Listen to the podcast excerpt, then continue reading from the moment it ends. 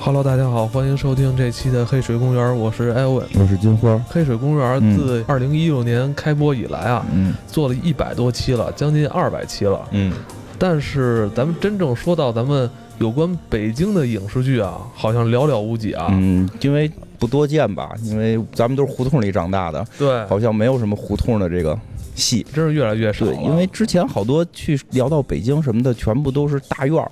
对咱咱们反正我没在大院里长大过，在我小时候，大院对我来讲都是很神秘的、神圣的地方。最近这两天吧，嗯我们也是咱们跟几个朋友一块儿聊天吃饭的时候，说最近好像咱们国内要有这么一部讲述这个嗯北京的故事。嗯，啊，起源于这个北京胡同文化的故事。对，主要是跟胡同相关。片花还看了一下，确实在一开始，一个上来就是胡同。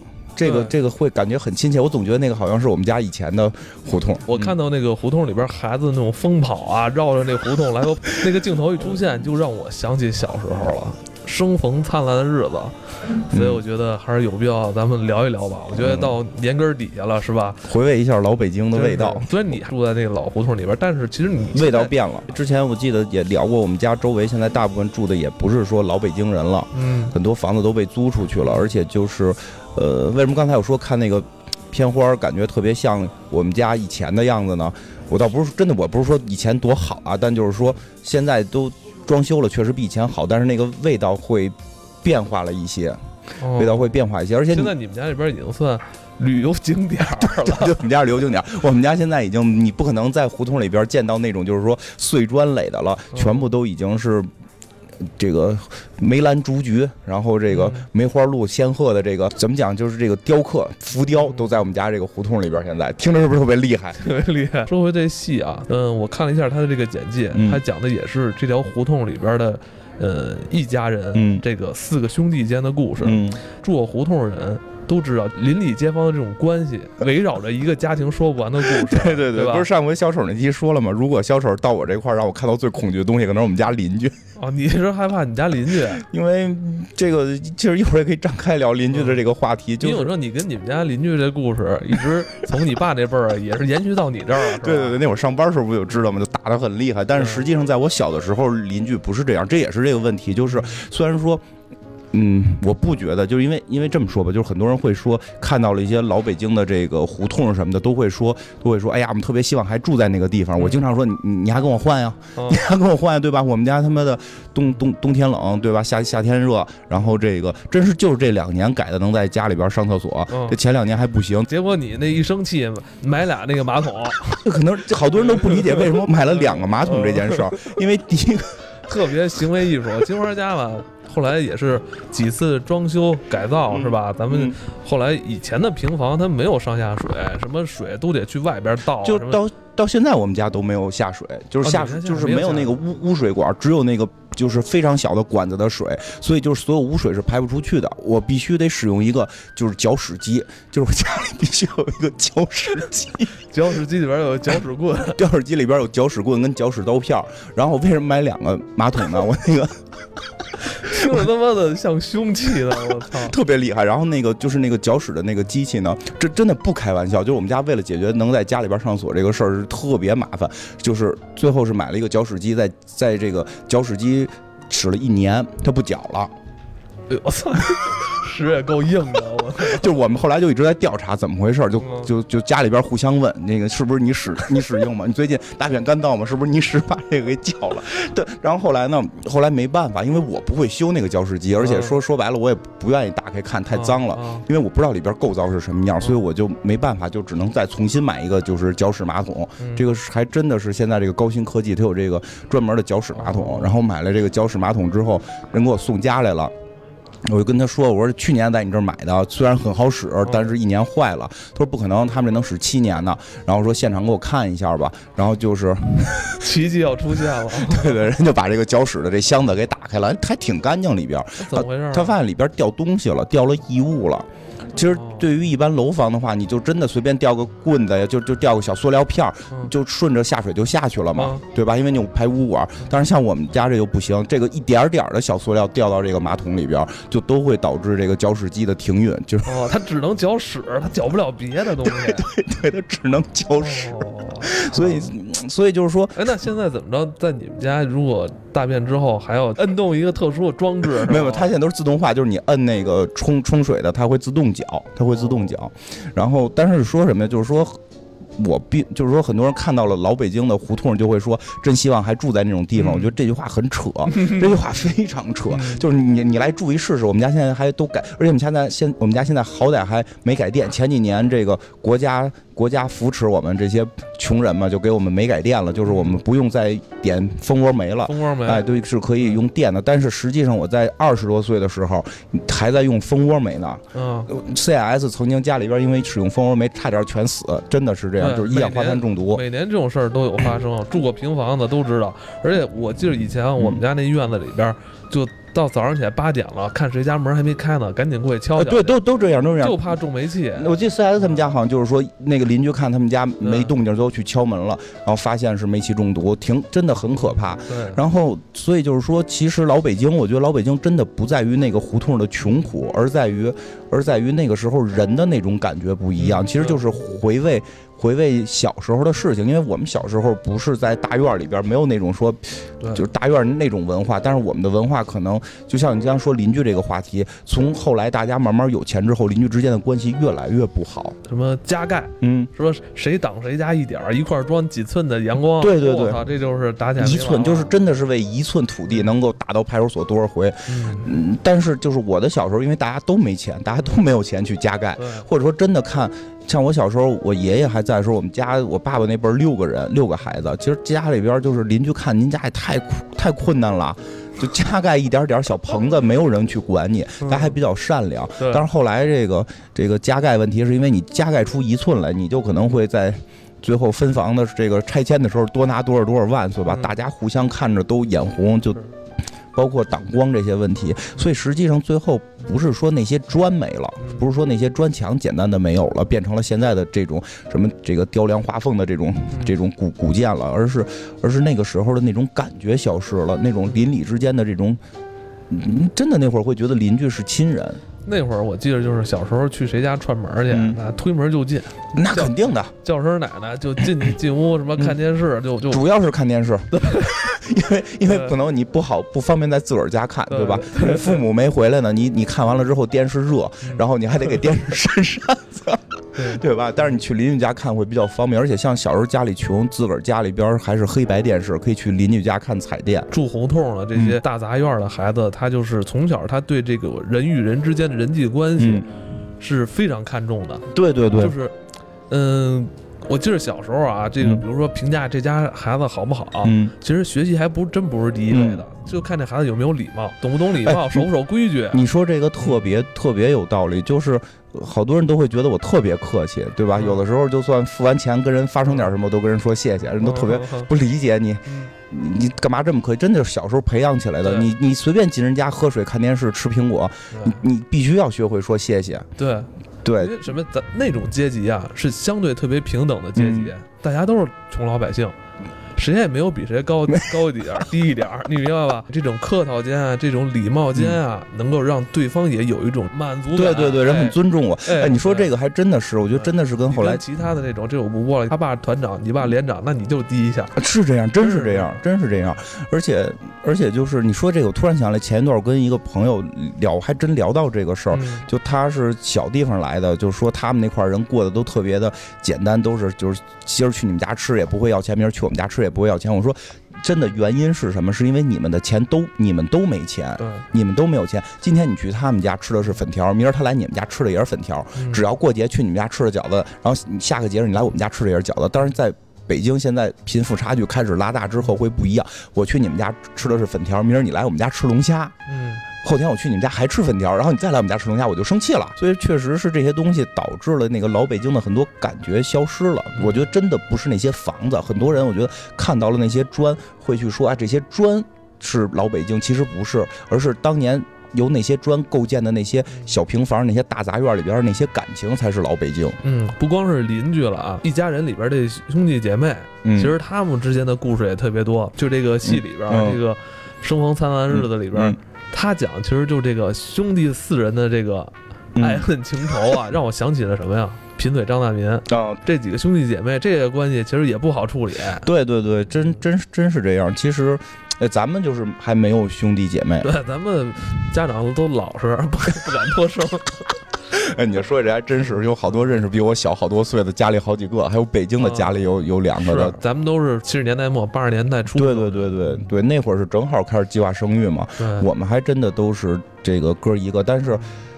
但是这种兄弟情怎么讲呢？我不知道现在的小孩会不会有。不过说实话，我觉得这种感情是应该存在的。嗯，这种感情应该存在。所以我们家最后生第二个孩子的时候，我唯一觉得，因为说实话，我生了吗？啊，我们家。啊哦，你我我我的孩子，我们家老二就生我们家老二的时候，不是不是不是我爸又生了，不是我爸又生了，没有哪天回家的时候突然发现我操，有故事分财产，没有没有没有，就是。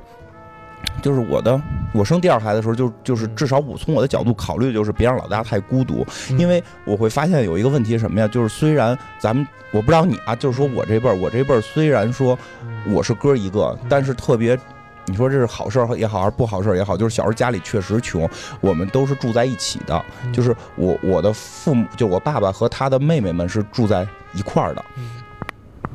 我实际上所从以所以说从 CS 出生那天起，我就是一直看着他的。嗯，就我们俩是至少得到了，嗯，记不太清，至少六七岁他才说的，就是住去了也没去远，去了就是胡同的另一另一边而已，就真的是这样。所以就是这种兄弟情是，我觉得是对我们来讲挺难得的。包括跟那个跟那个嘉哥，就是玉米嘉哥，我我们仨为什么我们我们仨从小是有过很长时间是住在一起的？就是我跟嘉哥之间小时候是。打打闹闹的，因为我们俩岁数差不多，跟胡同里边的孩子玩的时候，有时候他他。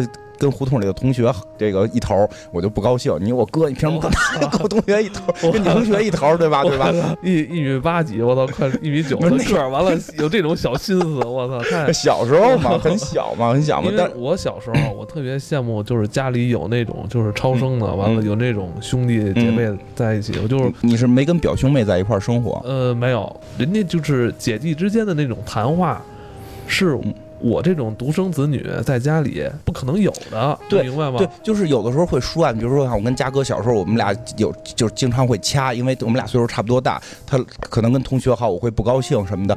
会，尤其像看美国电视剧的电影里边都有这种，就是姐姐弟弟或者哥哥哥哥跟妹妹一般还会好，就是哥哥跟弟弟之间关系不好，关系不好，但实际上那是一种亲情，那是一种就是人生经历中我觉得比较难得的，就是你跟他打再打再闹，你们是有血缘关系的，你们最后会同时回到一个屋里，然后你们就不会再打了，真真的是这样，就是我跟 CS 跟嘉哥之间是有这种关系的，所以好多人会觉得。就是他们跟表兄妹会远嘛，但是我们之间会非常近。我觉得，真的就是兄弟这个感觉还是从那会儿留下来的，这个挺难得的。这个戏多这个兄弟间的这种爱恨情仇，从小这个兄弟之间的这种感情是有很大关系的。我看好像是大哥是姜武演的，姜武好像一上来就是。替他弟弟那个出头，然后是拿刀误杀了同胡同的另外一个孩子，然后就进监狱了。我觉得这个事儿吧，呃，叫什么霸凌少年是吧？其实，在。咱们那一代人里边，其实特别常见啊。当然，现在我感觉好像也也挺常见，现在也挺常见，但好像就是没有说哥哥替你出去扛事儿的，这这个没有了。好像现在动不动都是不是都是也是找家长，这不最后可能就开始都付了。咱们那个阶段，嗯，好多事儿是小孩自己来处理的，其实大人不太对。哥哥会去处理这个事儿，因为我们家没出现过，因为我们家都。不不太那个让我们去习武，我找我哥去，就怕这对对对，特别牛逼，感觉特别牛逼。但是真的胡同里边有过，因为我记得特别清楚，胡同里有一个小孩的，跟我们差不多同龄小孩，他有个哥哥，他哥哥也是跟人打架，好像是进去了，嗯。然后那个就是大家不敢惹他，他哥是进去的，少管所，这不值得学习啊。但是说那种感觉是真的，是真的，在我们小时候，小孩子江湖。啊，对对对对，这里边有一种江湖的，对，这就跟你开始说的似的，可能说在。在大院里，这种江湖气，这种江湖有时候会跟爸爸的关系更多。对对对，会跟爸爸的关系更多。但是在胡同里边，大家都是差不多的，靠自己混。在胡同里边，全部都是工人，然后这种售货员、售票员，这这种家庭出身，其实大家真的就是拼的是谁他妈的胳膊粗啊，谁谁路子广啊。像我这种不太能跟人干架的这种，我就得不是。那你小时候个儿也不会太矮吧？就是。不不太不太。就是不太愿意跟人打架，然后所以所以后来就没练出来。那打架说实话也不是凭不是凭高矮或者说胖瘦嘛，凭的是你有没有胆儿嘛。我比较爱惜生命。你们这哥仨在一条胡同里边，应该好歹还可以吧？没嗯，你要不得不说就是。当年嘉哥在胡同里的时候会硬气一点，嗯，因为他比我大一年，那会儿上小学大一年就感觉大不少，对。对吧？虽然说我们俩岁数没差一岁，但是他比我大一年，都不一样，学的东西都不一样，就感觉差一年级就俩人就差。对对对对对，他比我大一年就会觉得有人罩着，嗯，像我们胡同霸凌少年没有那么严重，但是会肯定会有孩子头，他会跟别的胡同打，而且就是那会儿会是江湖，真的是江湖，是地域性的，就是这条胡同。这条胡同，那就是要有一个大哥，大家只要是认了这个大哥，就大家都得都得听他的，不会在这个胡同里打起来。然后是可能另一个胡同的人要来你这边打，对吧？另一个胡同里可能是看着你这胡同里哪个小姑娘了，然后就开始干。上了小学之后，因为很多的胡同的人都到了一个地方嘛，都到了一个小学去上学。其实那样的话也会有，就这些孩子是这个胡同的，他们会有一个帮派。嗯，然后我们胡同只有俩人，所以我们也没有帮派。另外一个人还是一个学霸，根本也不打架。所以我一直在学校里特别被孤立。谁是学霸？就我胡同原来是另一个人，另一个是个学霸，就是每天就是学习，特别爱学习，而学习特别好。这个戏里边还特别有意思，他恰恰就是第一集应该是一上来，我感觉不是第一集就第二集前几集，大哥是应该替着他底下这个弟弟出头。嗯。结果就把这个霸凌少年给误杀了，嗯应该是误杀。我感觉其他的这个剩下三兄弟之间，更多是讲述他们少年时期的一些故事。看片花里边有他们上学的镜头，是让我觉得那个是让我觉得，我就我真的就就别的不说，就是这些挺能够直接打中我们老北京这个这个小，不能叫我觉得不能叫老北京，就是我们这个新生代北京孩子，新生代好咱们也不是了吧，就是中年北京北京中年人的这些儿时的这些很多感受，因为。我现在的孩子真的，你让他们去聊你未来想干什么，可能不会再有人站来说我要当科学家，科学家啊，然后我要当警察。我觉得就是最逗的是，小女孩都爱说自己要当售票员，知道吗？对吧？不明白为什么现在不，现在绝不会有个小孩说我要当售票员。那咱们小时候不还是说想当司机的吗？对啊，司机、售票员，这个是这个是热门职业。然后警察、护士、老师、科学家，这这是五大热门热门职业吗？都是他妈职能部门。我操，这社会好像都是他们，这怎么推动啊？我操，都是这些这些，包括就其实最逗的就是司机跟售票员。现在你觉得好像谁会愿意去当司机，谁会愿意去当售票员？在在那个年代，大家其实对于。钱的概念对于这个工种的高低贵贱真的没有感觉，他就觉得我坐在车上，然后给人发票是一个特别酷的事儿。对，因为我看预告片里边特意有那么一镜头，小孩站起来哈，这个特别有信心的说我想当科学家。嗯，我我记得印象特深的是我一年级老师老师让问每个人的理想，我说我想当一个相声演员，然后请家长，请家长，老师请家长说 你你不要让他上学了，让他找个取笑去吧。然后我爸就回家臭揍我一顿，就真真是这样。哎，你。们家里边小时候，这个谁学习成绩最好啊？这能说吗？还是你？能能说吗？能说能说吗？嗯，就如果就说我们三个里边啊，我们三个里边从小看起来是 CS 学习最好，然后那个，但是我每回会在考试的时候有异常发挥，所以最后可能就是最后成绩我相对好一点，就是 CS 是那种就是 CS 是那种就是长期的，就是学习稳定型的。学习稳定，学习稳定，中等偏上，学习稳定。我是那种，就是尤其是我记得高考时候，我的二模成绩是三百多分，就是大家已经放弃了，觉得你还还能考上大学吗？就是不不用担心，我跟他们说，你们不用担心，不用担心。其实你之前那种模拟考试都是在试错，是吧？先试一遍。对，我就是试这个 A B C D 该怎么选，能够有更大的几率成功。哎，不过说真的，真是那样。你看戏里边就是。因为这兄弟，我看小时候他们上学的时候，就因为一个学习好，一个学习不好，结果这个这其中一个兄弟就蹲班蹲到这跟跟弟弟都一个班了。同样是这个家长这几个孩子啊，家长在因为他们这个呃学习成绩好啊，跟不好啊，谁调皮捣蛋啊，谁守规矩啊，家长会看待他们的这个就不一样了。然后孩子呢，讲受宠的心理啊，也会发生变化。小时候倒没有，因为我们小时候牵扯到另一个问题，就是这件事儿还得。带着父母呢，因为我们父母是不是同一个人？虽然我们都住在一起，对吧？就是孩子的好坏，其实父母是在暗中比较的。所以 父母是暗中比较。对对，所以跟他们那个还不太一样。但是现在等于是到了我当爸爸的时候，现在我当爸爸了，我有两个孩子，就是这个明显争宠状态是能感觉出来的。哦，能够感觉出来，有时候也觉得 挺挺挺逗。是吗？能说说吗？嗯，其实就是老二争宠争得很严重。老大呢，就是老我们家老大，基本上是一个开前几年是一个就是与世无争状态，就是觉得一切与我无关，因为他生下来就是他自己。他当他多了一个妹妹的时候，他觉得像多了个洋娃娃一样，他特别爱他妹妹，就是特别的。但是当妹妹出现的时候就不一样，在哪儿啊？妹妹出现的时候是家里边本身就有一个了，他从一开始就要去争这个，他没有过，他没有像老大在小的时候一堆人去关心他。其实我觉得说起来，这个是现在八零后育子的一个问题，就是两个孩子。都有一个说法，叫第一个照书养，第二个叫照猪养。你应该有一个，你现在有一个孩子，你还你家孩子病了着急不？肯定着急啊！就是我们家第一个孩子病了的时候，尤其是第一次发烧、第二次发烧，其实就是出疹子，大家都正常的嘛。那会儿是全家六个人全部都到现场，然后就要跑最好的医院，去什么儿童医院，大家都急得不行。然后等到第二个孩子在发烧的时候，经常就是没有人回来带他看病，打电话叫他妈他妈。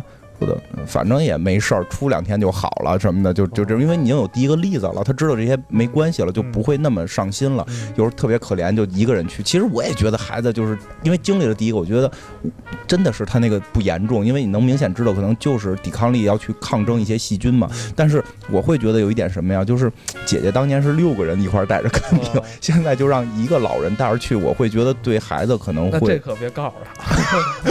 那但是知道，因为其实家里聊天他会听到，他会知道，所以他从小就会争宠。我看戏里边也是，老大好像比较憨一些，都这样，直直接就替那个弟弟出头去了，是吧？真的是这样。老小的这几个啊，就心思会比较细腻一些。对对对，就是就是到小了，他会就是感觉到他在家里边有这个，嗯，说叫危险。我觉得真的就是人的这个天性，动物的天性本能，他必须要争取更多的这个关注。那你就再生一个。我跟你讲，现在这种情况，我想啊，您差六岁再生一个，还会出现另一个问题，就中间这个会会受不了，因为中间这个一直以自己是最小的来博这个大家的关注点，然后当又有一个比他小的时候，他会接受不了。如果这两个年岁很大，他的思想还没成熟的时候，再有一个就踩肩膀下来的还 OK，但是他现在已经就他是以以以在家里以小来去争宠的，这时候再有一个小，他发现他这个争宠的条件没有了，他会变得更。就他的内心真的会变得更有问题。好像我看那个戏里边大概也是吧，就是他们家实际上老小会正常一点儿，但是实际上在老三那块出，好像跟老三老二好像，嗯，对吧？不太一样，对对吧？这这个这个真的是这个不是不是说封建迷信，因为一直有一个说法就是老大傻老二奸。像我我父母就是对老小就就是开始会有溺爱了，开始会有溺爱了。他会认为，因为他作为一个大姐，他作为姐姐，他认为他应该去。挺逗的这些孩子，没有人告诉他这件事儿，但他认为他作为姐姐，他应该去教妹妹做一些事情。嗯，咱不是说教他做人啊，就是比如玩游戏啊，比如说该什么东西该好，什么东西好吃，因为他觉得妹妹是他的最好的朋友，是他的这个洋娃娃一样，他要把最好吃的东西给妹妹。但是妹妹有的时候会觉得这个不好吃，你明白？他会觉得这时候不好吃。然后这时候我的就这个姐姐就想去告诉他这些东西是好的，但是呢，我的父母就会。就会觉得啊，妹妹觉得这不好吃就不要吃，她觉得那个好吃就好吃，就就吃哪个。这时候姐姐会不高兴，姐会觉得你你们为什么就是这么惯着她？我在教她做人，我在教她什么好吃，结果你们就给她教坏了。你他们最后就不知道什么好吃。我们是孩子，孩子之间要说孩子的话，她真的有这种感受。孩子之间要说孩子的话，为什么你们大人要来干预？这也是她作为姐姐的一种权利的这种对对对对对表现，是吧？就是特别逗的，就是就是为什么那次去仙台我。我们家孩子在火车站玩消失，后来回来了解了更具体的情况。核核心原因是因为这个，是因为他要带着妹妹，好像是吃肯德，是吃吃那个什么，吃星巴克。他因为他妈跟我经常带他岁数大一点，会经常带他出去玩嘛，就带他经常吃星巴克，他觉得特别好吃，他要带妹妹吃更高级的，他要带妹妹吃更高级的，但是妹妹呢不懂，妹妹非要吃肯德基，然后呢，等于是我爸我妈就说，哎呀，那就一个吃肯德基，一个吃星巴克，然后作为姐姐就不高兴了，就是我在教他什么是更高级，你们在裹乱，就是是这个成为我这个资源就没有了，对，这个成为了起因，这个成为起因后边就是。就是事件升级闹别扭，最后所以你看这个跟戏里的这个一上来这冲突就特别像，像哥哥替弟弟出头，等于他就没把把这事儿告诉这家长。对对对，他告诉他觉得我可以，我们孩子的江湖，我是哥哥，我可以把这事儿给办了。对对对，嗯，咱们还是说回戏里啊，我演员阵容卡斯也挺厉害，嗯，刘佩琦。姜武、现在因为张嘉译，因因为现在网剧不是越来越火嘛，嗯网剧现在越来越火，很多都开始往网剧或者电视连续剧同时走。主要是今年我才知道自己是张嘉译的粉丝，那咱们就先聊聊张嘉译吧。人这演员长大了，你就认不出来了 对对。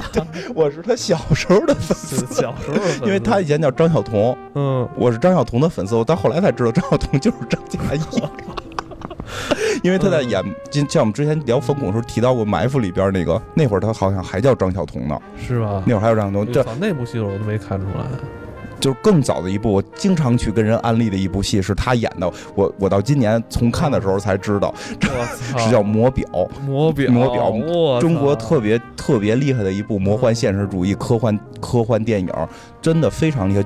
你想那会儿那个应该是张嘉译的第一部处女作，嗯应该是啊，应该是他第一部处女作。他你想那是多少年前了，就得是那个片儿演的是什么？我记不记得在别在咱们节目里哪期提到过？如果没提到，提到应该是跟他还有跟那个下次开船船港都是那个时期的那个时科幻电影。对对对，下次开船港算是一个童话故事，嗯，但是《魔表》真的是一个科幻电影，它讲的是有一天好像是哪什么中什么就是外星，反正就是甭管怎么样吧，就是从外星或者来了一个东西掉在地球上了，然后呢被一个这个做表工厂的女工给捡走了，然后他以为是公公司这个掉的一个厂子里掉的一个零件，结果发现他真能给装表里，结果就装了一块电子表。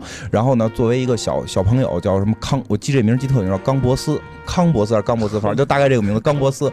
这个冈博斯这个小朋友呢，就是他他呢就是特别想要一块电子表。嗯咱们那时候小时候觉得电子表是特别酷炫的东西嘛对。对对对。然后他就带着他爸爸，就是去买电子表，但是他爸爸穷，就是普通家庭，就真的跟咱们挺像，普通家庭买不起。咱们小时候也是买不起电子表，只能买一块最便宜的电子表，嗯所以他们就把这块最便宜的电子表给了他，就是这个从捡来的零件去装起来的电子表。但没想到里边是有魔力的，因为什么呢？他爸爸这个故事里边，他爸爸是个医生，家里有好多药片儿，然后他会发现，就是突然有一天就是。表不走了，他抠开之后看，哟，这得装电池啊，也没有电池可装，塞个药片儿，我也不知道怎么想，塞个药片儿吧。结果发现塞了药片儿之后就发生变化了，嗯，他好像是开始先塞了个感冒药，塞了个感冒药之后呢，他就变成一瓶感冒药。是就把感冒药塞到这个表里边儿，他戴上这块表，他就会不停的打喷嚏。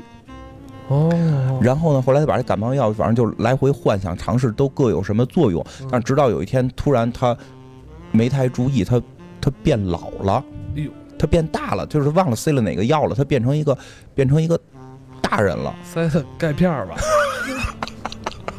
变成一个大人了。变成大人之后，这个大人就是这个张嘉译老师，那会儿叫张晓彤来扮演的，所以演的非常逗。他演的是一个心智只有停留在小学状态，但是人已经长高了，然后见到那个什么去，跟柯南正好反了。对对对，然后去公去这个去这个上班的地方都管人叫阿姨，就是 这比看着比他小的小姑娘阿姨什么的这种，跟警察说警察叔叔就呃其实演的还挺逗。然后后来就是两条线，一条线是他们找孩子，其实也没有讲父母怎么玩命找，就表现了父母很痛苦，就是说小就是从小学生的角度去拍，这帮小学生因为孩子同学丢了，因为同学丢了，所以就是这个嗯班主任着急，就班主任给给给急病了，然后他们要换班主任，然后这个时候这个这帮同学在每天在不停的想法去找这个冈博斯，包括原来这些特讨厌的那种班长，特讨厌的女班长，就你你你学校里肯定有嗯那种特讨厌的女班长，爱打小报告啊，对对，就那种，就在那种人在这个时候都是为了这个冈博斯而去做出一份努力。然后另外一方面就演这个冈博斯，就是正好机缘巧合去了这个这个班长，应该是去了班长他爸爸的公司上班，是一个百货大楼。然后他是问他想干嘛，他说他想卖药，因为他他想用那个卖药的机会试各种药片，哪个药片可以让他变回去。然后呢，他就这个。结果不让他去，说因为卖药是这个这个得有行医执照什么什么的，就他只能去卖玩具。结果你想，一个一个小学生的心智，一个大人的身体去卖玩具就就爆了，就是所有玩具都会玩，就因为他那些同事都丧不打眼的，小孩说这怎么不知道，就是 他这我教你怎么玩啊，结果他卖特别火，就是这么一个故事剧情。后来再往下发展，就是那个那个商场的老板，商场老板。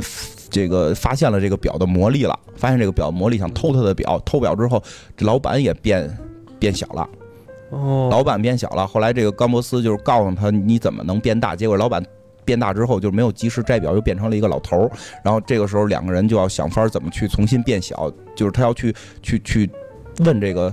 问这个经理到底是你当初是怎么变的，但他们不知道，其实是被水滴了。我记得没错，是被水滴了。然后最后两个人携手是站在一个雨里边，两个人就都变正常了。但是这个片儿特别逗的还有一点是，里边采用了好多德国表现主义手法，哦，这个是特，特别逗的，因为哦能够感觉出那个时代大家想去表现电影，因为刚开始能拍电影，我操，各种的表现手法。已经攒了好多年的这这憋不住的感觉，就那种大师镜头，你都能看出来。嗯但但是他可能用在这个片子里不一定合不合适，但是你能感觉出那种冲动。很多镜头什么螺旋上升的这个楼梯，大家在上头跑，哦就明白吧？特别表现主义，所以还挺有意思。嗯我特别喜欢这个片儿，也特别喜欢就是这个张晓彤演的这个，就是看着跟他们二十好几了，实际跟个大傻子一样。尤其中间有一段戏，他机缘巧合的回到了他那个丢他的那个学校的那个班，那个班已经就变成一个淘气班，没有人能教了。嗯然后校长误以为他是那个就是特牛逼的老师，因为他嗯。因为就是说好了在一个地儿接那个老师，结果他们俩拿东西一样，嗯然后就误以为他是给他接来了，然后他就是一到班里，班里就就敲桌子又那什么，结果他就是通过他小孩的这种那个带头能力，结果把这帮孩子都给管理的特别好。这不就是《世界奇妙物语》吗？对不对？咱们聊了很多期《世界奇妙物语》了，我们中国也有，真的很不错。魔表这个片，张嘉译的这个表演也是不错。埋伏的时候演的也非常好，嗯就那个人，你是因为冯巩那期其实聊聊过，就是张嘉译那个人演的，你说他是不是一个坏警察，但他也不是一个伪伪光正，对，他有自己的优越感，他看不起冯巩，但后来他又认可冯巩，对就后来跟他要搞基飞眼儿，搞 搞基是开玩笑了，但就是说有这个英雄相惜的这种感，觉这种人就是活在是那个时代的，他演的是真，因为我现在有想，有时候你要是说演一警察，演的就特别的光明正大，就就这不是叫光明正大，就是说这个一切都政治正确，其实不太现实。包括，演员的那种表演，他有没有经历过那个时代？他对那个时代有没有很好的这种阅读？我觉得这是一个问题。你就突然也你说到这，我想起来，其实你发现现在好莱坞也在无限制的回回忆就八十年代和九十年代，别再胡一杀呀！我操，对吧？从那个银河护卫队。嗯，其实就包括这些科幻片，《银河护卫队》、《天启》，不是全是八八十年代风嘛？这回《雷神》不也号称是八十年代风嘛？你会发现，对音乐，对，就非常大家在开始追忆那个年代的事儿。我觉得有一有一层原因是因为那咱们这代人起来了，现在在一个相对可能主导一些事情的这个地方了。三十五岁到四十五岁这个期间吧，对，按理说这个年龄段应该是一个社会的中坚力，年富力强，对就是是我有经验，我还能继续干活，而且经历过时代，而且稳重稳重了。对，这个这个是很关键，就是年轻，你可能很年轻气盛，你你也有才华，但是你稳不下来。但这会儿人也稳住了。其实真的真是你说到这儿，这帮人应该是社会的中坚力量，而这次我还说嘛，反而现在这波人是面临着被社会所淘汰的就是，就是就是钱钟书说那句话嘛，就是不让你靠本事吃饭嘛。对，其实我们这我真觉得我们现在是最有本事的，能够最能够把事情理清，而且从我的心理成熟程度到就我不是说我个人啊，就是这代人整体上心理成熟程度和他的阅历和他的经验和他的现在脑子的清醒程度是是应该是最年富力强的。你记得咱们那会儿看那个。编辑部故事里边，于德利就说嘛：“我是年富力强的中年人。” 但现在好像一提到中年人就是危机。我觉得可能也是因为创作层面的很多这种中间力量到这儿了。你会发现前几年大院文化特别昌盛，嗯，是因为创作团体是大院出来的比较居多。因为大院儿他们确实大院儿有他们的一个优越性，就是他们会有提，就是比较早提前能接触到很多东西，他们确实会比可能我们胡同里的孩子能够提前更去文化向可能会更好一些，我这个是承认的。嗯但是可能这几年，嗯，咱胡同的孩子也不是说长不出来，对吧？比你们晚几年，我们也能够也能到你这个程度，所以他们可能慢慢的起来之后，胡同文化的这个一些片子可能也会出现。嗯，嗯，真是，聊张嘉译就聊到这儿了。但是我们看到这部戏里边，嗯这几个演员啊，嗯张嘉译、郭敬林，而且郭敬林是这部戏的还编剧。嗯咱们从这个预告片里面嗯其实可以看到很多信息啊。这波人的故事应该是起源于上世纪的一九七零年，嗯。一直说到现在，经历了改革开放、南下广州、国营企业改制啊，这些改革都经历了。嗯。甚至他还聊到了距离咱们现在其实并不远的二零零三年的嗯非典，嗯，这个真是不太多见，不太多见。有可能会以非典作为一个核心去演，这种是好像有，记得好像是有过专门演非典的电视连续剧或者电影，好像是有过，但是它是以非典作为这个核心的。嗯。而这个好像我看那个，因为我除了前边看那个上学的时候，大家说自己想干什么，我特别有感触。嗯还有一个就是他真的拍了非典时候普通老百姓的那个状态。嗯，哦，那个我不知道戏里边会什么样啊，不知道戏里边会什么样，但是至少从片花看，那个感触是非常直。我对非典好像都都没什么感觉似的，就感觉是天天在玩儿，停停课了吧？停课了，就是觉得特开心。我我为什么对非典有一种特别不一样的感受呢？因为因为就是我是通过非典找着工作的，而且非典就是经历了一些事情，就是呃开始说闹非典，嗯。然后这个这个我我父母就停就课嘛，嗯嗯我那会儿大四，哦，我那会儿大四没有课上。去实习了，没有对，没有实习，因为非典没有实习，哦，就大家都停了，在家待着。因为本身实习可能我也找不着，但是确实空城了倒是。但是我不觉得，因为我觉得就是那个国家能搞定，搞不定，搞不定就是命，就是真真真，我觉得就是这样，就我自己的命去。那你那会儿想的还挺深远的，因为主要儿就觉得每天能上网，因为那那会儿刚开始上网，网瘾也大，因为因为那会儿不是说抽烟和戴眼镜可以抵抗非典吗？正好这俩我都有。抽烟我知道，他妈戴眼镜儿他妈知道，戴眼镜戴眼镜一是啊，它飞沫传染，都往你那个结 结膜沾上飞沫就会被感染嘛。我戴眼镜，嗯然后抽烟，所以我觉得嗯可能还行。然后那个不是最关键是什么抽？烟是以毒攻毒，对对对对，就是让他那些病菌在我的肺里没法生活，我熏死你们。然后那个，然后我我爸是把我们全家从这个胡同里带走了，啊，带走了，因为那会儿我爸已经在郊区吧，算是那会儿。哦买了一个就是楼房，就买了哦买买买楼房了。然后后来我爸是给我们带，但是太远没法住嘛。但是非典的这件这件事就促使我们就去了那儿。我记得就是不让出屋，我们家就不让出屋了。爸不让你们我爸不让我们出，有点这种丧尸吗？不让你爸。你爸是那个，我爸有点特别紧张，我爸特别紧张行尸。走肉里边那瑞克，天天拿把枪，谁都不许出去。我爸特别紧张这些事儿，哦我爸比较紧张这些事儿。然后不让出屋之后呢，我就在家，我在记得特别清楚。临走之前，我是去了那个就是那个李楠玩滚那个人他们家，把他们家的所有的 X 档案拿走了。哦，然后我是在那儿，就在非典期间，每天早上起来就是打开。那会儿是 DVD，打开 DVD 看 X 档案九 G，就在 非典这段时间全看完那会。儿不上网吗？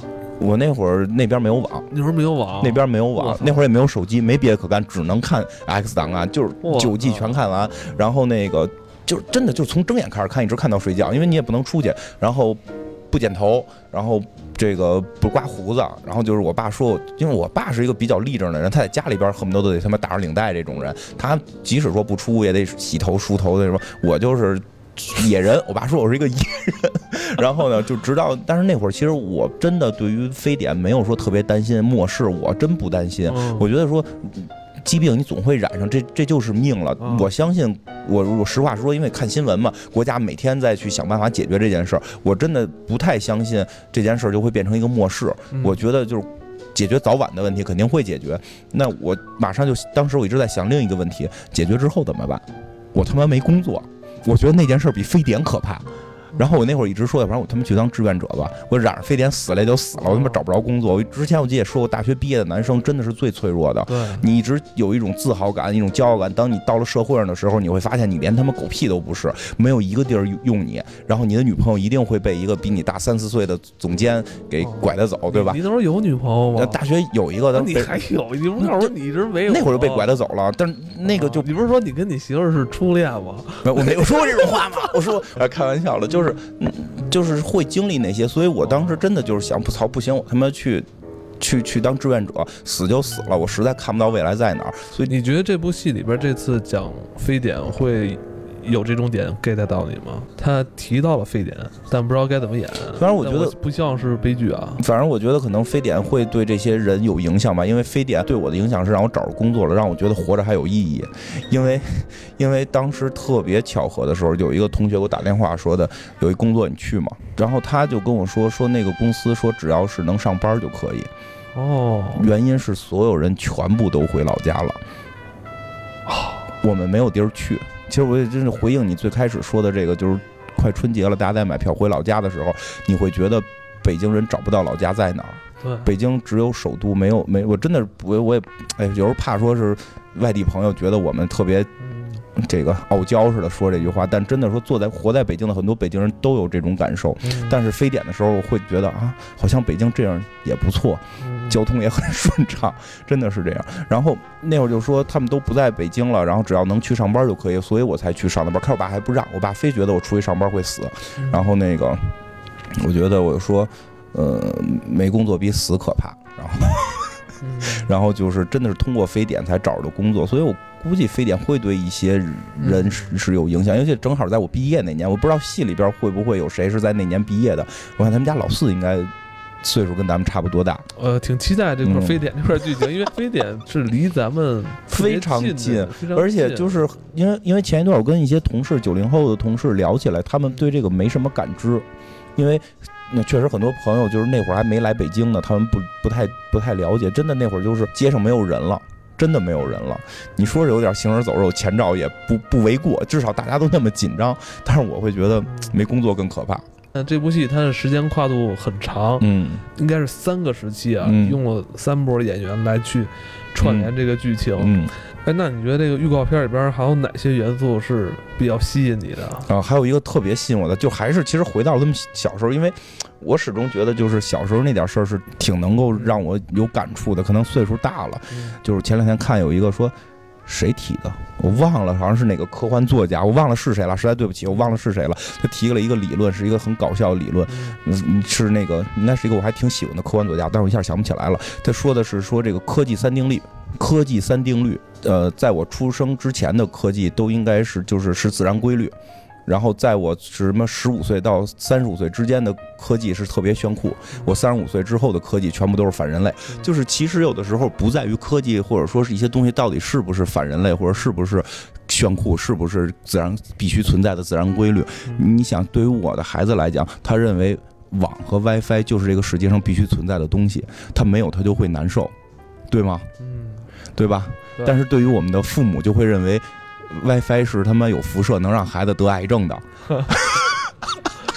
对吧？对于我们来讲手机，屏幕，我妈天天都给我发，手机屏幕会让人眼瞎，当然你看多了肯定是不好啊。对，但是对于我们，对于我们来说，好像 WiFi 就是我们经历的时候觉得这是一个很炫酷的东西，包括什么 M 族人什么这种，你会发现它可以代表的酷，就是人都是在十，就是说十几岁，或者说。从小时候到这个中年之前的认知是有很有情怀的，是这个意思。就跟包括我记得特别多年之前，我就考虑这个问题。那会儿我跟那个南哥一块儿在组乐队的时候，出去找乐手，因为那会儿我们找的可能就是岁数大一点，七十七零后的人很多去聊，就是他们心目中永远不能超越的是枪花和米塔利克。然后但那会儿我们已经开始听什么寇恩、曼森呀，然后后来我就。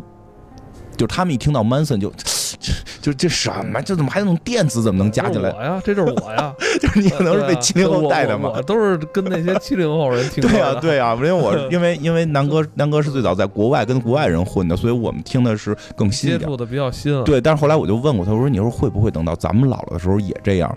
就是觉得可能就是 Manson 跟 Cohen 是超越不了的，然后后边的就都接受不了。其实后慢慢发现是这样，因为到后边的连林肯公园我都觉得没有 Cohen 和 Manson 好听，但是但是实际上对于很多。更年轻的人会觉得林肯公园是不可超越的，实际上很多时候是时代的烙印，并不是哪个乐队更好，或者说哪个科技更好。所以，所以就是说这个片儿里边，嗯，小时候那部分的那个烙印让我觉得很有感触。更关键是没有那么多片儿去这么展现。而且你刚才提到这个点，就那个时期听的歌会嗯伴随你特别长的时间。同时期嗯你在听这些歌的时候，必然还有一些事儿在影响着你。对，所以它不简简单单是一首歌，它的旋律啊嗯也好，是它的主唱的歌声也好，嗯歌词也好，包括你当时可能刚刚接触到的一种食物，嗯，还有你刚玩过的一个新的游戏，看过的一张 DVD 碟，是在一种很复杂的条件下混合在一起。对对对，那首歌是个引子，引出了你哎后边所有的这些感受。我十五六岁的这么一阶段啊，年轻人嗯。接触这种新鲜事物嗯。最为开放的一个阶段。对，他会拥抱所有的新鲜好玩的事物，这些新的东西，这些好玩的东西，必然也会影响他之后的这些人生的这种对是这样，真的是这样。他就是那一代人在那个阶段他接触到的东西、嗯。身上所具备的时代的符号，就是包括在那个时代，你是听流行乐、听摇滚乐，其实都都不一样，因为你后来慢慢会发现，有时候跟我们聊得来的人，你会发现真的是年轻人跟我们听的歌是类似的，嗯。但我们可能并不是因为歌聊得来，我们是因为对于一些事情的看法什么的，这个真的是有影响。嗯所以说这戏里边。片花里边有一个让我特有感触，就是在小时候的事儿，就有一个小朋友举手，就是还是那个问大家都要干什么的时候，大家好像都是说什么当科学家这种。突然小小朋友我记得举手说要当这个这国民党反动派的高官，对，我就我操！我当时看到那句话的时候，我都傻了，敢这么说吗？哎热死我了！我小学有真有啊！我，所以我印象特深。我小学是一个女生，哦，人生理想就是老师问你未来想干嘛，我要当女特务。嗯，你跟那个说相声的一块儿站着，哎呦，所以就那个真的是让我印象深刻，就是哦突然一就那一句话，就把我那个时候我小学那些同学的音容相貌就全都想起来。那是特务，那咱们那会儿看电影，女特务都是那种特别鬼魅的那种形象对，特别漂亮，对对，而且是那个，其实他们穿军统制服也挺好看，然后卷花头发、红嘴唇，因为因为对吧？他那会儿正面形象不能那么打扮，只有那些女特务在里边是颜值担当。我记得好多那不现就是娜塔莎吗？黑寡妇吗？对吧？她 就是女特务嘛，对吧？啊，对对嗯，娜塔莎诺曼沃夫这种，就真的是就是那一句话让我的，因为那个女孩儿我记得特别清楚，那个我我那个小学同学是一个体育生，她没那么多心眼儿，家里边儿也不是，因为到小学就还不是胡同文化了，因为小学里边就有很多是高干子弟会都到这个小学来上学，他家里边就是胡同，就是那个说这句话的小朋友是个胡同孩子，就是他特别的朴实，他就是因为他们那个好看。不会挨揍吧？呃 反正好像是挨揍了，反正就我记得，可能我们俩是因为那个理想的事儿是是就是全班最后两名吧，一个说相声，一个当女特务。在今年冬天啊，就是在北京卫视，我看近期在热播《老北京怀旧》这么一部戏，贾维斯不是还天天追呢吗？什么呀？我是没太关注京满四合院嘛，啊。对对，合是有合兵是不是？合兵嘛，所以我想是不是在年根儿底下了，给咱们北京人增加一点年味儿啊？是不是有这种感我操！觉啊？你说这句话我都要哭了，真的。就有来真的联想是吧？你就你看电视剧里边现在也是频繁出现这些老北京老胡同文化的影视剧，嗯。包括咱马上要上的这个嗯《生逢灿烂的日子》，大家都在扣这个标签，扣这个话题哈。对，就是呃那就当过年呗，因为你刚才说这话确实是，就是还是那句话，越到年根儿越会觉得孤独，嗯，尤其是因为咱们节目五湖四海的朋友都有啊。嗯但是可能北京的朋友会更有感触，就是因为我问过很多朋友都是这样，越到年根儿越会觉得孤独，因为我们没有故乡，嗯我们只有首都，所以可能这些电视连续剧会让我们去重新再体会一下故乡的感觉，真的是这样。因为现在虽然我依然住在胡同里，嗯但这个胡同跟以前的那个有文化跟感觉太陌生了，太陌生了，我连邻居叫什么都不知道。但是你不一天到晚也喊上我不要住了，我不住这儿了，因为因我跟你换，你不是也 因为我因为 因为现在的胡同最后是个情怀，并不是这个房子，不是这块砖。我不喜欢这块砖，我也不喜欢这个胡同。但是老年间的那个情怀，那个我可以跟邻居去聊天儿。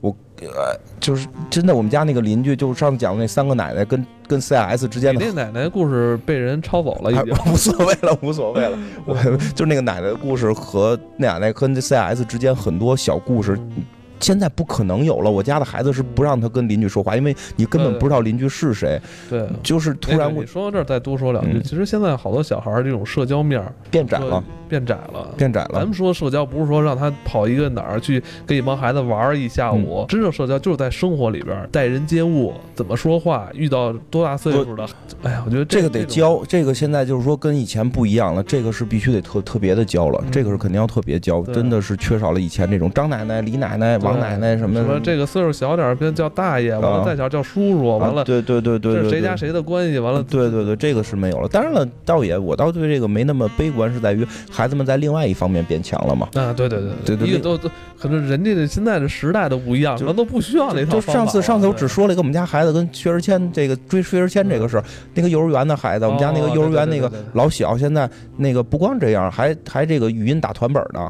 哦，对，人家有这种新型的社交对呀、他说据说是跟几个这个小学生姐妹一块儿在玩《我的世界》。哦然后我媳妇还问我呢，哎，你说那边那几个小学生知道知道他是幼儿园的吗？如果知道他是幼儿园的，会不会给他踢了？哎，你看咱玩王者荣耀还得说，哎，对方都是小学生，那帮小学生估计说，哎，这个会不会是幼儿园的？我操，真是！但是在别的方面强，但是真的说回来，就是那个礼貌这件事儿，礼貌这件事儿，现在真的必须变得要特别教了，非常复杂，比以前。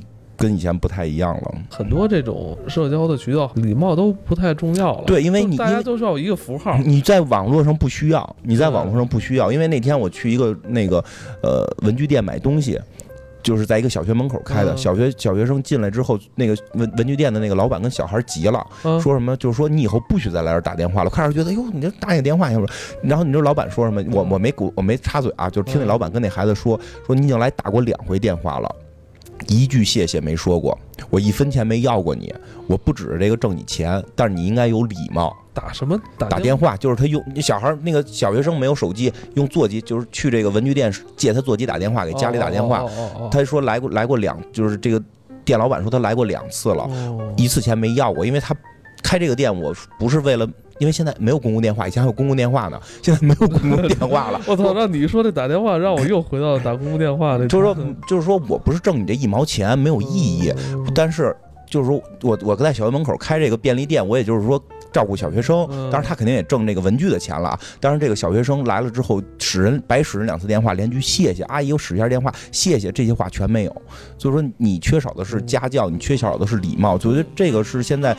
八零后父母需要去注意的一件事，孩子在别的方面很有发展，但是在文明礼貌这块真的得注意。对，因为生活环境变了。对，当然可能有时候你也不能怪家长，因为家长都。可能还活在自己那童年世界里呢，说家长，对我小时候那都是看人家怎么叫，我跟着人怎么叫，人家怎么做我就该怎么。对对。发现孩子现在没有这环境，你跟着哥哥叫啊，对吧？那会儿跟着家哥出去，这家哥就告诉你这叫叔叔，这叫大爷，会有人给你介绍，你跟着哥哥叫。现在你没有这些兄弟了，对吗？这开始说的就是就是这个片儿里边跟。说的人兄弟四人，咱现在孩子哪有那么多呀？没有没有这个去教的这个过程了。反正八零后的父母也可以注意这事儿，文明礼貌还是得注意。嗯，这是充满正能量的怀怀旧一集。做了一百多期了，算是第一次吧，逮着个机会了。嗯，真是逮着机会，逮着个机会，老能。回忆一下，聊聊老北京胡同的这个这个感受。咱们刚才在聊的过程中，也是又把这个《魔表》这个老电影翻出来，嗯，中国的是吧？那个时代的世界奇妙物语，真的，因为魔因为魔表这个没法单独做，它撑不起来一期，可算逮着一机会让我讲魔表。下次下次找机会我要讲那个下次开专岗。对你这也算是满足你一个迷弟的心愿。对对对对，今年才知道我我一直崇拜的张晓彤老师是张嘉译。行，那我觉得这部戏近期可能电视卫视台要放，网络上应该爱奇艺这边也会播，收看的渠道更多了。嗯嗯，应该有空会看看吧，因为因为我是爱奇艺的会员，为了追《龙珠超》，还有瑞克和莫蒂，真的那个《龙珠超》和瑞克和莫蒂在那儿追，瑞克莫蒂也在爱奇艺。对，好多好多人问我瑞克莫蒂到底在哪儿看，爱奇艺。别问我那些就是非法渠道，我没有，我没有，我需要购买会员吗？